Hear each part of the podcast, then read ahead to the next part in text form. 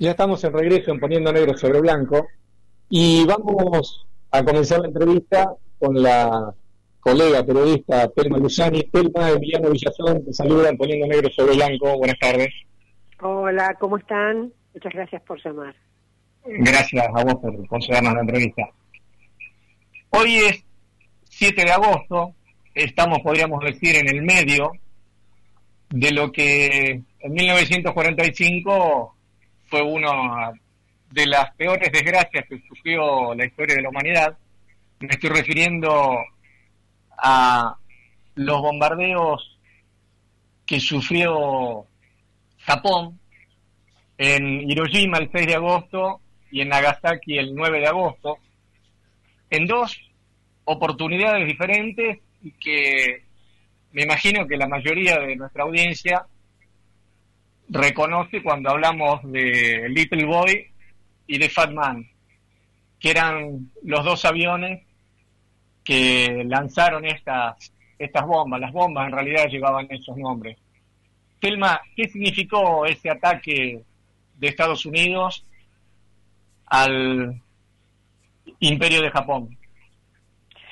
Bueno, en aquel momento eh, había capitulado Alemania en mayo y seguía la guerra en el frente oriental, ¿no? En, Japón, pero en realidad ya eh, habían estado, por ejemplo, eh, lanzando bombas incendiarias, que estaba prohibido, era un armamento prohibido, eh, estaban lanzando bombas incendiarias sobre las mayorías de las ciudades, 67 ciudades de Japón, y como en aquel momento en Japón las viviendas eran de papel y madera, porque era la forma tradicional de las viviendas eh, japonesas, independientemente de la clase social a la que pertenecían, esto significó que incendiaron y mataron entre un 50 y un 90% de la población en esas ciudades.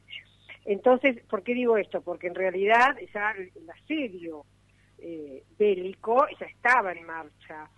Entonces, cuando uno se pregunta por qué encima de todo eso, cuando ya prácticamente Japón estaba al borde de la capitulación, ¿por qué mm, envían dos, eh, dos bombas atómicas?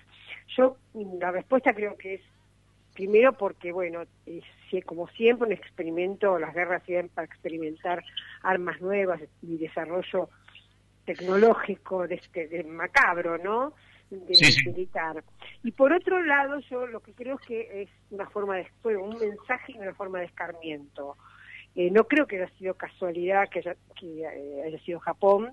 Eh, también fue un escarmiento en Nuremberg, porque una vez que ya habían capitulado Alemania, Estados Unidos y Dresden, bombardea hasta dejar prácticamente sin edificios ese lugar, pero no, no mata, no, no, no lanza una bomba de estas características que no solo mató en el momento a miles de personas en los días subsiguientes, sino que en las generaciones subsiguientes también la, la radiación hizo efectos tremendos. Entonces hubo un componente, por un lado, militar, digamos, de escarmiento para, y, de, y de presión para la, para la claudicación, pero también me parece que hay un elemento racista, ¿no? Contra el oriental de hecho ya había antecedentes de varias novelas y varias películas donde siempre había este ese, fantasma, digamos, de, del peligro oriental, el peligro chino, el peligro japonés, y se,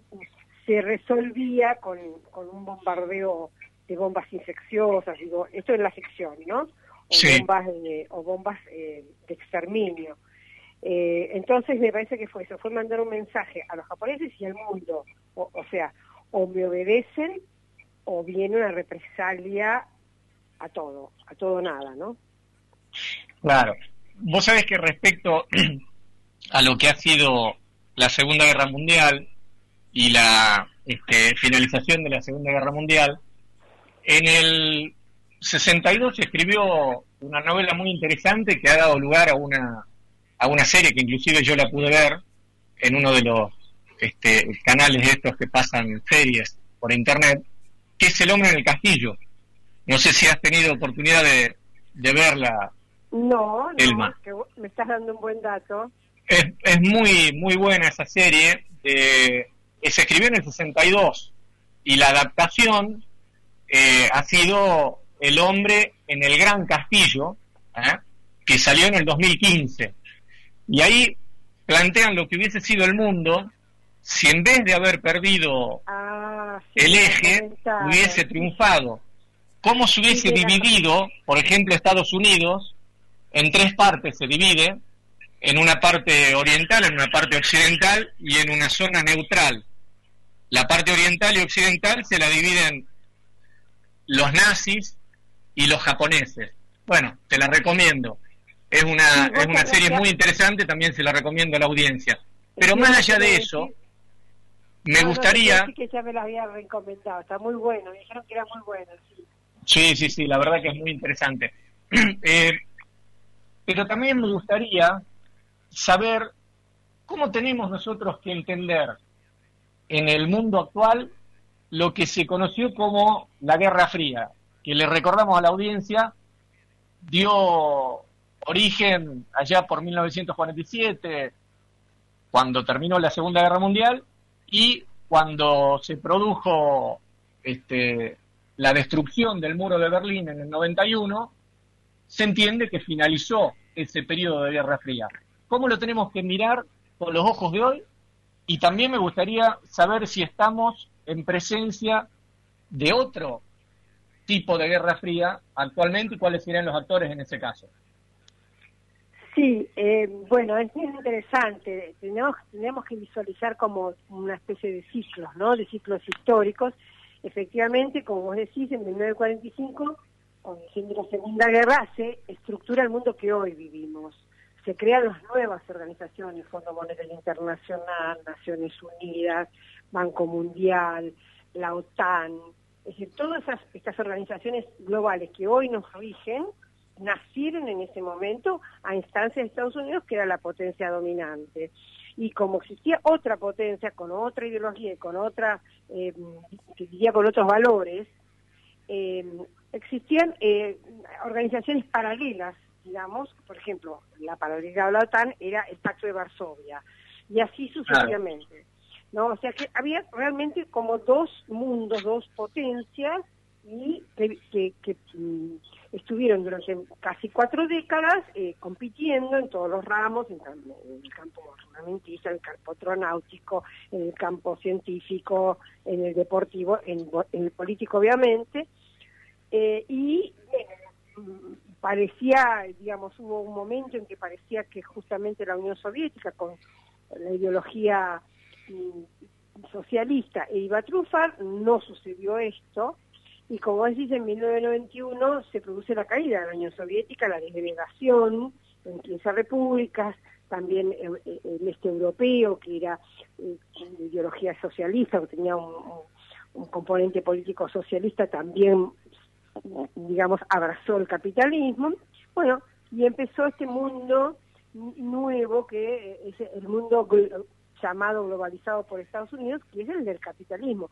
Y el capitalismo empieza a mostrar su verdadero rostro, que es el rostro salvaje realmente, ¿no es cierto? El neoliberalismo.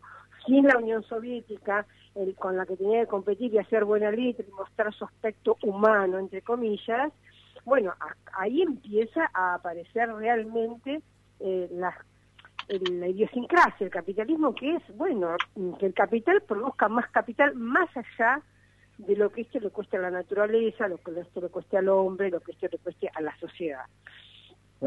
Y hoy nos encontramos, después del 1921, un muy breve periodo de unipolaridad, se llama porque había un solo polo, que era Estados Unidos, gran potencia, que parecía que iba a durar un montón, pero eso no duró un montón. De 1991 más o menos duró unos 10 años, que a nivel histórico no es nada, y empezó ya a, aparecer eh, los primeras, las primeras, este, digamos, señales de que había otro, otro posible emergente, otra posible potencia. Por ejemplo, en el año, los primeros años del siglo XXI, eh, bueno, por un lado aparece acá en América Latina ya un cambio importante con Hugo Chávez y con todos los gobiernos nacionales y populares, hubo un cambio porque dejamos de ser totalmente, em, eh, digamos, sumisos a Estados Unidos. Eso ya es una señal importante de falta de liderazgo por parte de la potencia hegemónica, ¿no? Pero por otro lado empieza a aparecer otra potencia que es China, eh, muy lentamente, pero hay ya señales, eh, por ejemplo, decide acordar con Rusia que van a usar la, propia moneda sin usar el dólar, o sea, empieza a haber como, de, entre comillas, desobediencias a la gran potencia norteamericana que Estados Unidos no puede combatir, o sea, que está mostrando, se está viendo una debilidad del líder ahí, ¿no? Claro, claro. Estamos hoy yo no creo que estemos en una nueva guerra fría. Yo personalmente, ¿a qué mundo vamos? No lo sé, obviamente, porque estamos en transición, o sea que no, no es como si me, pidieras que yo te dijera qué te va a pasar mañana a vos o a mí, o, o, decir, no puede, no tengo la bola de cristal, no lo sé. Ahora, lo que yo sí creo que estamos en un mundo en transición donde hay una potencia norteamericana, en este caso, en declinación, que puede durar siglo declinándose, no quiere decir que va a declinarse mañana. Y, y otra potencia en emergencia, y tal vez más de una en emergencia, tal vez Rusia también, tal vez la India también, no lo sabemos. Lo que sí me parece que yo te puedo afirmar es que la unipolaridad y la potencia norteamericana ya nunca más van a volver a ser global y van a tener bajo su mando todo el mundo. Eso seguro. Ajá. Eh, por otro lado, recién mencionabas vos con, este, con certeza que de un lado en este mundo de la Guerra Fría teníamos a la OTAN y por el otro lado teníamos el Pacto de Varsovia, pero también, más allá de la división militar de este mundo bipolar que surgió como consecuencia de la aparición de esta Guerra Fría, teníamos un mundo económico. Y en el lado de Rusia teníamos el, Consejo de Asistencia Económica Mutua, CAME, que por ahí muchos argentinos la confundirían con la Cámara Argentina de la Mediana Empresa, pero no, era otra cosa. Como consecuencia de la aparición de esta, de esta Guerra Fría, también empezaron a surgir nuevos organismos internacionales y también regionales. Uno de ellos es uno con el cual, por ejemplo, yo recuerdo el gobierno de Salta y el gobierno argentino en general, ha tenido mucho contacto, que es el Banco Interamericano de Desarrollo. Se eligen autoridades en el Banco Interamericano de Desarrollo, en el BID.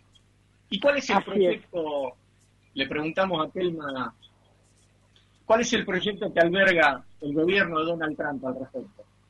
Bueno, mira, es interesante la pregunta porque es exactamente lo mismo de lo que estábamos hablando. O sea, es parte de esta nueva tensión en donde Estados Unidos está viendo que pierde liderazgo, que pierde dominio, que lo necesita como el agua, como el aire, porque fíjate que eh, yo tengo un libro que se llama Territorios Vigilados, en donde analizo justamente eso, que a pesar de que siempre Estados Unidos hace creer que nosotros no tenemos ninguna importancia y que somos como los últimos orejones del tarro, del tarro tanto América Central como nosotros, como América del Sur, en realidad, en realidad sin, sin usar de plataforma todo el continente y apoyándose en el continente, Estados Unidos no hubiera podido ser una potencia hegemónica mundial como lo fue. Porque no solo por los recursos naturales que tenemos, los recursos porque necesita, el, em, digamos, geoestratégicamente, si vos mirás, eh, o sea, los, estrategas de Estados Unidos miraban a todo el continente como si fuera una isla y pensaban, bueno, para que alguien los ataque tienen que venir del Océano Atlántico, me da tiempo a defenderme. Si viene del Océano Pacífico, también, porque son enormes. El problema que yo tengo es el sur, si me viene un enemigo de México, y ahí Es ese es mi, talón de Aquiles. Por eso ellos necesitan siempre tener a México ni hablar, pero a, Centroamérica totalmente bajo control y nosotros también. Entonces, ¿a qué voy? Que en este momento, hasta ahora, el Banco Interamericano de Desarrollo tradicionalmente tenía un presidente que era eh, latinoamericano y un, y un vicepresidente que era norteamericano.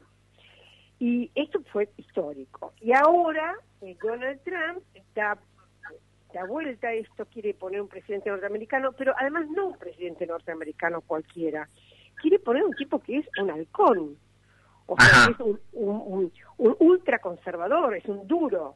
Es un hombre que va a venir con mano, con mano dura, con mano de hierro. Entonces uno se pregunta, ¿por qué? Y bueno, yo, hay varias hipótesis. Yo te voy a decir en la que yo más, eh, digamos, adhiero. Eh, no, lejos de ser un signo de fortaleza, es un signo de debilidad, obviamente, porque si necesitas poner un cancerbero en un lugar es porque no estás tan seguro de tenerlo controlado. Sí, sí. Eh, y, lo que muchos opinan, yo te digo, Waldo Ansaldi, el, un catedrático de la Universidad de Buenos Aires, el otro día hablé con Juan Gabriel Tocatrián, otro analista de la Universidad de Itela, y más o menos ellos piensan lo mismo, eh, y es que eh, es una herramienta muy importante, el dinero que puede dar el Banco Interamericano de Desarrollo, que siempre es para inversiones de infraestructura, para que las, para que nuestros gobiernos hagan lo que Estados Unidos quiere. O sea, si vos hablas, contra Venezuela, vos hablas contra Cuba, tenés tu, tu crédito de Claro. Si no, no lo tenés. Entonces, si, si hay un presidente latinoamericano, eso no es tan fácil bueno, pero no obstante eso, justamente esto me da pie a la próxima pregunta que te quería hacer, Telma Luzani. Eh, Estados Unidos históricamente ha tenido un comportamiento no amistoso, pero ese comportamiento no amistoso ha tenido grados de hostilidad importantes durante la presidencia de Donald Trump. Me estoy refiriendo específicamente a los países que vos nombraste, eh, Venezuela, eh, Cuba, quienes apoyan a Venezuela y Cuba. ¿Y cuál es la herramienta que utilizó Estados Unidos? Un funcionario servil como Luis Almagro, que es el secretario general de la OEA. Ahora bien, esta estrategia en materia de política exterior estadounidense, ¿le ha sumado algo a Donald Trump? Porque ahora vienen las elecciones en Estados Unidos el 3 de noviembre. Bueno, esa también es una muy buena pregunta porque eh, lo que está pareciendo como resultado es que no, es que no le rindió lo que, supuestamente querían. Eh, efectivamente, como decís, eh, Luis Almagro era un hombre, recordemos que fue canciller de Pepe Mujica, que era un, que un hombre que nunca nadie hubiera sospechado que iba a terminar siendo un eh, defensor de las políticas ultraconservadoras de Donald Trump. Pero eso fue lo que resultó. Sin embargo, tanto las políticas de eh, con respecto a Venezuela, no me refiero tanto las políticas de, de Almagro como las de Guaidó no resultaron. Eh, sería muy largo analizar el porqué. Yo creo que el porqué tiene que ver más con las situaciones internas de Venezuela que con las de los errores que pudo haber cometido Trump. Porque vos fijate un caso, caso Bolivia. En el caso Bolivia, las, los planes y las acciones de Almagro fueron exitosas. Claro. él logró no solo poner una, una dictadora en, en Bolivia, sino que además, claro, sino que además eh, la mayoría de los europeos, ya sea por los medios de comunicación o por los mismos análisis, quizás están convencidos de que hubo fraude. Porque la nación, porque la OEA dice que hubo fraude. Entonces ahí fue exitoso. Yo creo que si fracasaron en, en Venezuela y en Cuba fue más por las políticas acertadas, digamos, de, de Maduro y de este, Díaz Canel que de eh, por errores cometidos. Por ahí después podríamos ver un poco más en detalle, ¿no? Si, si Guaidó era, era el candidato adecuado, bueno, en fin, hay muchas cosas para analizar, tanto internamente de, Venezuela como de las políticas que decide Estados Unidos. Pero este, creo que, en algunos momentos fue exitoso y en otros no. Me pregunta un oyente, va, me pide un oyente que te transmita una pregunta. Eh, ¿Cuál es la opinión de la entrevistada respecto al avance de sectores religiosos, algunos ultraortodoxos, otros evangélicos y similares, y la injerencia política que han tenido en toda América Latina, porque recién mencionaste a Janine Yáñez, que es este, una, una mujer que cuando asumió mostró una Biblia, eh, Guaidó también, y ni hablemos del caso de Bolsonaro. ¿Por qué está pasando eso? Yo tengo una opinión. yo creo que es una estrategia pergeniada en Estados Unidos, pero por ahí algunos me podría decir que soy muy conspiranoide al respecto. No, me gustaría es saber que, tu eh, opinión.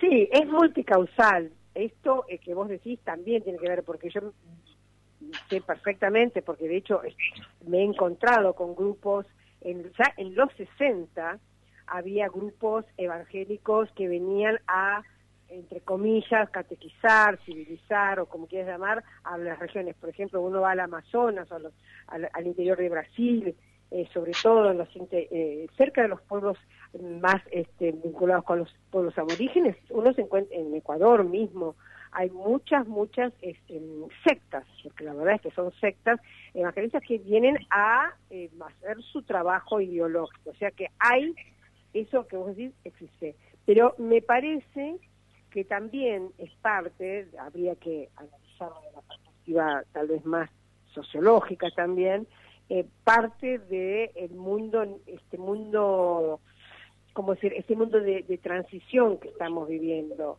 Hay varios elementos eh, que nos sorprende que todavía no por lo menos a mí, yo no encuentro todavía explicación. Por ejemplo, bueno, las grandes masas que son, que son bastantes, los que la- las personas antivacuna o lo que es mm, piden, por ejemplo, eh, eh, en nombre de la libertad no adherir a una cuarentena o no usar barbijo. Con la hidroxicloroquina, por ejemplo. Claro, o negar, por ejemplo, que existe, porque uno puede tener no ganas de usar el, el barbijo, eso yo lo puedo entender. Pero lo que no puedo entender es que alguien te diga que el virus no existe, porque eh, no Claro. es como decir Dios existe, Dios no existe, que nadie lo puede probar. Eh, vos tenés un análisis de sangre que te está detectando un virus, o sea que ahí no hay, hay una, una comprobación empírica de que eso existe. Entonces, negar esa cosa anticientífica es, es, es este, como diría, inquietante, ¿no? Porque ya va más allá de la racionalidad. Yo creo que, mm, digamos, no tengo la explicación, por supuesto, pero me parece que es parte del proceso que estamos viviendo, el proceso de cambio civil. Yo creo que hay más que un cambio de hegemonía, o sea, más que un cambio de una hegemonía que está una potencia hegemónica que está cayendo y otra que está subiendo. Yo creo que hay realmente un cambio, por un lado, del predominio del noratlántico al Pacífico, eso seguro, y de alguna manera también un cambio civilizatorio, ¿no? Eh, un cambio en los valores, que nos asustan porque obviamente nosotros somos hombres, por lo menos yo soy del siglo XX, entonces eh, todos estos cambios, por supuesto, nos producen mucha incertidumbre. Creo que es parte, que explican parte de los síntomas que, que hay que entender como parte del proceso de cambio. Bien, la última pregunta, Elma, está dirigida a, lo- a las noticias que conocemos respecto al expresidente colombiano Álvaro Uribe. Recordémosle a la audiencia que a Uribe lo están investigando por decenas de delitos, delitos que nosotros conocemos como aquello pergeñado del Estado y en el caso particular de Argentina, que ha marcado un paradigma en materia de memoria y verdad y justicia por los crímenes de lesa humanidad cometidos durante la última dictadura cívico-eclesiástico-militar, a Uribe le- lo relacionan con el surgimiento de grupos antisubversivos en los 90 y consecuentemente la comisión de innumerables delitos y violación a los derechos humanos. ¿Qué significa esto para Colombia? ¿Y puede esperar el pueblo colombiano un proceso de memoria, verdad y justicia similar al que nosotros vivimos? ¿O eso ha sido un extraño este caso en el mundo? Esperemos que no. Mirá, yo la misma pregunta se le hice ayer, ayer a un eh, analista colombiano. También se la pregunté a, Toca, a Tocatrián, que vivió muchos años en Colombia. Ajá. Y bueno, por, por supuesto la respuesta todavía no la tenemos porque es muy pronto. Pero lo interesante son varias cosas. Por un lado, que eh, eh, eh, primero esto, que un hombre fuerte que era un era como pensar que Pinochet algún momento iba a estar preso. O sea, es, era imposible pensar que Uribe iba a estar preso. Claro, pero a diferencia de Pinochet, vos sabés que Pinochet tenía cara de malo y era malo. En cambio, Uribe no se vestía como militar y por ahí mucha gente no lo relaciona como una Sí. persona que ejercía el poder de manera autoritaria. Exactamente. Bueno, él está, eh, bueno, a a eso iba. Justamente ahora lo que empezó a salir, según me comentaban eh, en gente de Colombia, cualquier cantidad de pruebas, audios, mensajes de texto, WhatsApp, eh, bueno, filmaciones, cualquier cantidad de información que están probando. Dos o tres cosas muy importantes. En primer lugar, que eh, recibió dinero del narcotráfico durante prácticamente todos sus gobiernos y todas sus campañas electorales. O sea que está muy vinculado al que era en su momento el cartel de Medellín. Dos, el tema de las, eh, justamente el paramilitarismo, es decir, estas, estas eh, tropas, estas, eh, estas bandas militares paralelas que actuaban de forma paralela al ejército y que cometían crímenes atroces como el famoso conocido como el de los falsos positivos, ¿no? Que levantaban A, muchachos pobres, lo que serían en nuestro caso villas miseria, le prometían trabajo, los mataban en el camino, los mataban a todos, los acribillaban y les ponían el uniforme de la FARC para justificar que habían este, combatido y habían eh, bajado a, guerrilleros en combate, ¿no? Una cosa atroz. Y eh, todo esto está saliendo eh, con muchas pruebas, con mucha documentación al aire y esto ha, por un lado, dado una esperanza muy grande, eh, con una expectativa de que haya realmente un cambio en la justicia colombiana, pero lo que me dicen también los colombianos, eh, esto me lo dijo concretamente Tocatleán, hay una anomia, hay una, un escepticismo, hay un, decaimiento, diría, en la, sociedad colombiana, hay un temor también, no un miedo, porque hay, que recordar que día a día matan eh, militantes y matan luchadores por los derechos humanos como nada en medio de la calle, una moto pasa y te acribilla, o sea, eso es Colombia hoy, ¿no? Entonces eh, hay temor y está esto, ver hasta dónde el pueblo se va a animar a salir y a defender esta, este cambio y hasta dónde no. Está, todavía está, eh, digamos, esto no se ha definido. Yo soy eh, optimista en ese sentido, porque hubo marchas el año pasado, hubo enojo, y yo creo que el pueblo colombiano está esperando una oportunidad para poder realmente sanarse a sí mismo, ¿no? Y como vos decís, que hacer un proceso como el nuestro que nos hizo tanto bien, porque más allá de lo que duele, eh, es bueno conocer la verdad, siempre es bueno conocer la verdad y sobre todo que haya justicia. Así es.